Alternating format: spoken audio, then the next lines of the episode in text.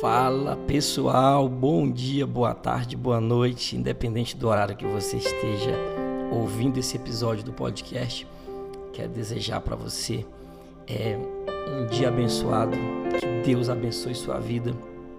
E eu já queria começar pedindo para você compartilhar esse episódio com alguém. Como que você pode fazer isso? É muito simples, é só você pegar o link aqui abaixo na plataforma que você está ouvindo. Você vai pegar esse link, você vai compartilhar aí nos grupos de WhatsApp, compartilha com algum amigo, no grupo da igreja, no grupo da família. Eu tenho certeza que alguém vai ser impactado por essa mensagem. Falando nisso, o tema do nosso episódio hoje do podcast é três coisas que vêm com o chamado. Se você acha que você vai viver um grande chamado de Deus sem passar por essas três coisas, eu preciso te dizer que não tem como. Então, vamos lá, vamos para cima, episódio novo, vamos lá.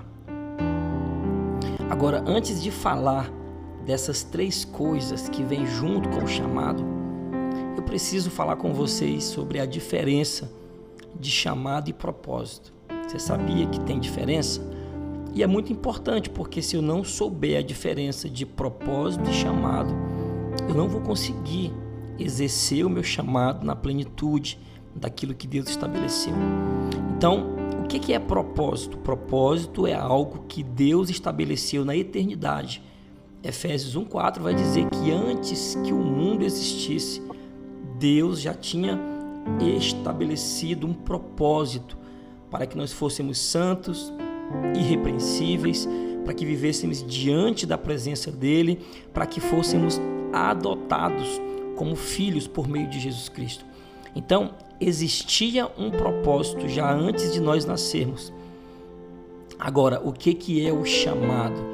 O chamado é aquilo que Deus coloca sobre a minha vida para cumprir o propósito que ele estabeleceu antes que eu existisse.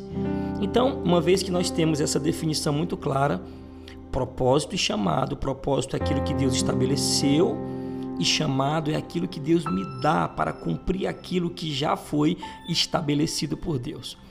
Então, eu quero falar de três coisas que você não tem como fugir delas. E eu quero que você responda essas três perguntas. Você conhece o propósito de Deus? Se não, o propósito de Deus é que você seja usado para a glória dele, para pregar o evangelho, para salvar pessoas por meio da sua vida. Você conhece o seu chamado? Se não, o seu chamado ele tem a ver com alcançar essas pessoas que Deus estabeleceu como propósito para que a sua vida alcançasse. E a última pergunta é: você está disponível para viver esse chamado? Pois bem, se você está disponível, você já entendeu o propósito e já entendeu o chamado, você precisa passar por essas três coisas. E quais são essas três coisas, Rafa? Pelo amor de Deus, fala logo pra gente. Vamos lá então, gente. As três coisas são rejeição, solidão e processos. Eu quero falar um pouco sobre cada uma delas para que você entenda primeira rejeição, e aqui eu quero já deixar bem claro que não tem como fugir das rejeições que a vida vai nos expor. Rejeição, ela é parte daquilo que nós fomos chamados para fazer. E sabe o que é mais curioso, interessante? É que a rejeição é uma ferramenta para tratar o nosso caráter, o nosso coração, para alinhar a nossa vida aquilo que Deus tem para nós como propósito, como chamado.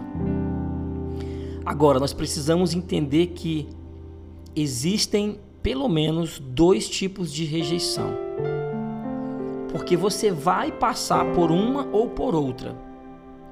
A primeira rejeição é a rejeição que as pessoas carregam como ferida ferida de eventos emocionais, de traumas, de situações que foram expostas, de pais e mães que trataram com indiferença que não cuidaram, que não amaram. Daí nasce a rejeição como ferida. E essa ferida, ela se alastra por anos na vida da pessoa. E tudo que ela é, que ela faz e que ela vive gira em torno dessa ferida. Então, se ela foi rejeitada, ela vai rejeitar. Se ela foi ferida, ela vai ferir, porque é uma resposta natural daquilo que ela foi exposta. A segunda rejeição é aquela que as pessoas recebem não como ferida, mas como consequência de quem elas estão se tornando. E eu quero usar a própria vida do Senhor Jesus Cristo. Jesus, ele era rejeitado, mas não carregava rejeição como ferida.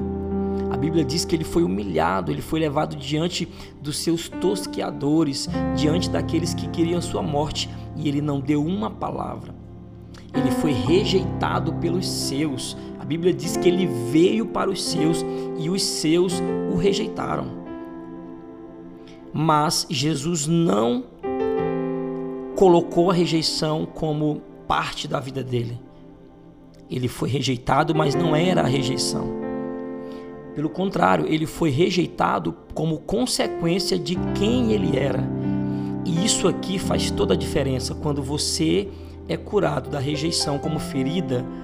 Você precisa entender que agora você vai ter que lidar com as rejeições como consequência de quem você tem se tornado. Porque a verdade, meus irmãos, é que as pessoas não suportam alguém com uma identidade bem resolvida, alguém com um propósito claro, alguém com uma missão que nada e ninguém consegue tirar ela do foco e do caminho. Então, rejeição é uma das coisas que você vai ter que lidar. Se você tem um chamado de Deus, as pessoas vão te rejeitar por aquilo que você está se tornando, ou rejeição pode ser uma ferida que você ainda carrega e que não conseguiu se curar dela. E como que você pode fazer para se curar das feridas de rejeição? Geralmente a rejeição ela vem de alguém que provocou algum tipo de marca em você, alguém que te abandonou, alguém que te machucou. E o meio mais eficaz para você ser curado da rejeição é você entendendo que aquele que é maior do que todos, o Rei do universo, o Criador de todas as coisas, ele não te rejeitou. Pelo contrário, ele te aceitou, ele te amou como você era, com os seus pecados, com os seus erros, com as suas falhas. Mesmo assim, Deus olhou para você e disse: Eu vou enviar o meu filho Jesus para morrer pela sua vida, para salvar a sua vida. E a partir de agora, você é aceito na mesa do Pai. Sabe como que você começa a perdoar aqueles que te rejeitaram? Quando você entende que aquele que é maior do que tudo e todos já te perdoou e já te aceitou. Quem te ama é muito maior e mais importante do que quem te rejeita.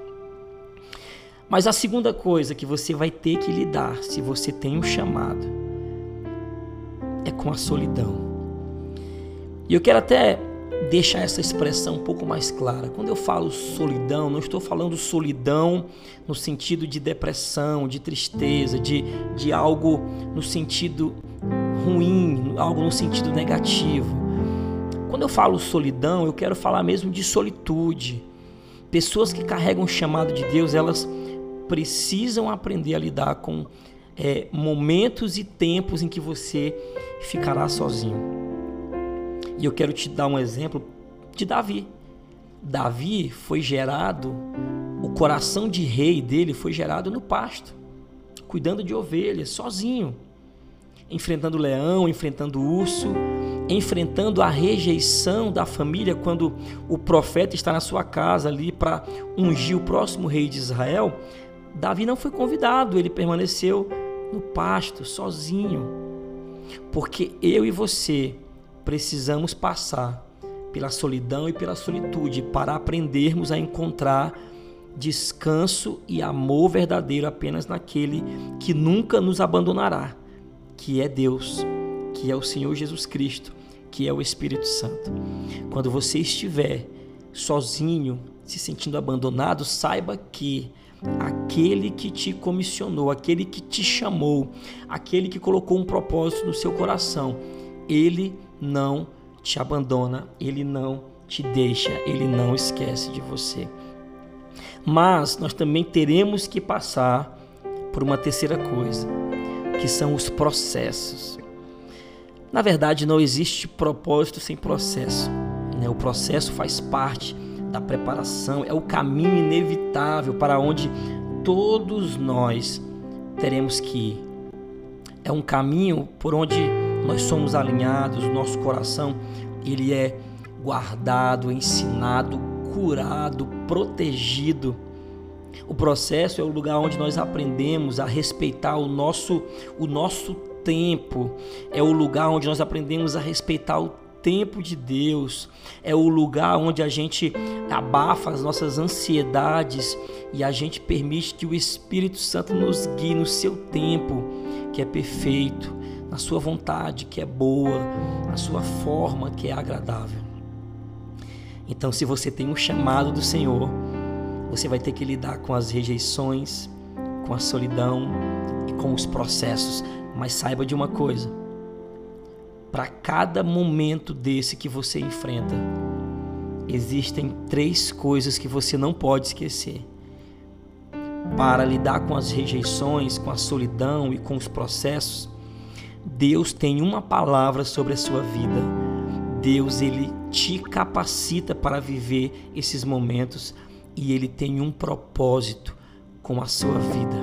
Por mais que as pessoas te rejeitem, por mais que você enfrente as solidões da vida, por mais que você passe por processos do dolorosos, saiba, existe uma palavra, uma capacitação e um propósito de Deus sobre a sua vida. Espero que essa palavra tenha te abençoado. Eu quero te pedir só uma coisa: compartilhe esse link com alguém pelo amor de Deus. Eu sei que tem alguém agora que você conhece, que você ama, que precisa ouvir essa palavra, para que ele não desista no meio do processo. Deus abençoe, a gente se vê no próximo episódio.